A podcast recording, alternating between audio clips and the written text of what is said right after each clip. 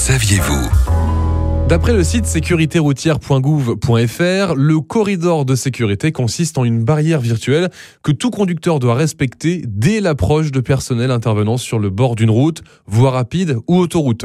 Concrètement, on doit tous changer de voie ou s'écarter de façon à laisser une voie libre entre les équipes en intervention et également ralentir. Mais depuis quand ça existe le corridor de sécurité? Depuis quand? Ça existe Les choses de la vie, nous ne savons pas. Et bah moi si.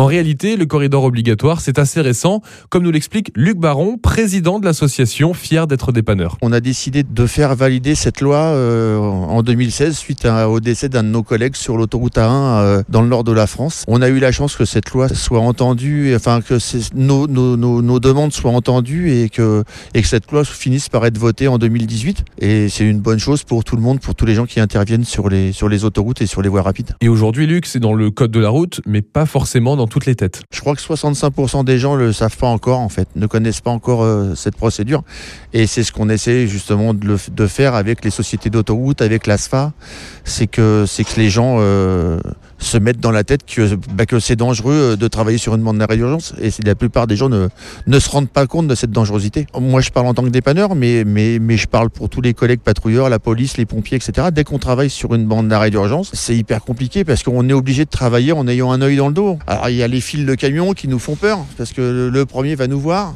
le deuxième non, le troisième non plus. Puis bien souvent, c'est le troisième qui vient vous heurter. Il y a ça, il y a les distractions du volant maintenant qui, nous font peur aussi parce que les gens sont des fois sur leur téléphone, passent un SMS.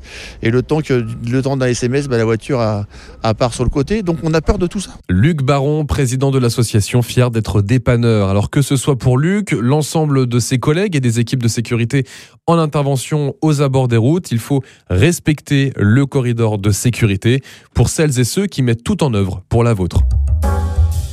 Retrouvez toutes les chroniques de Sanef 177 sur sanef177.com.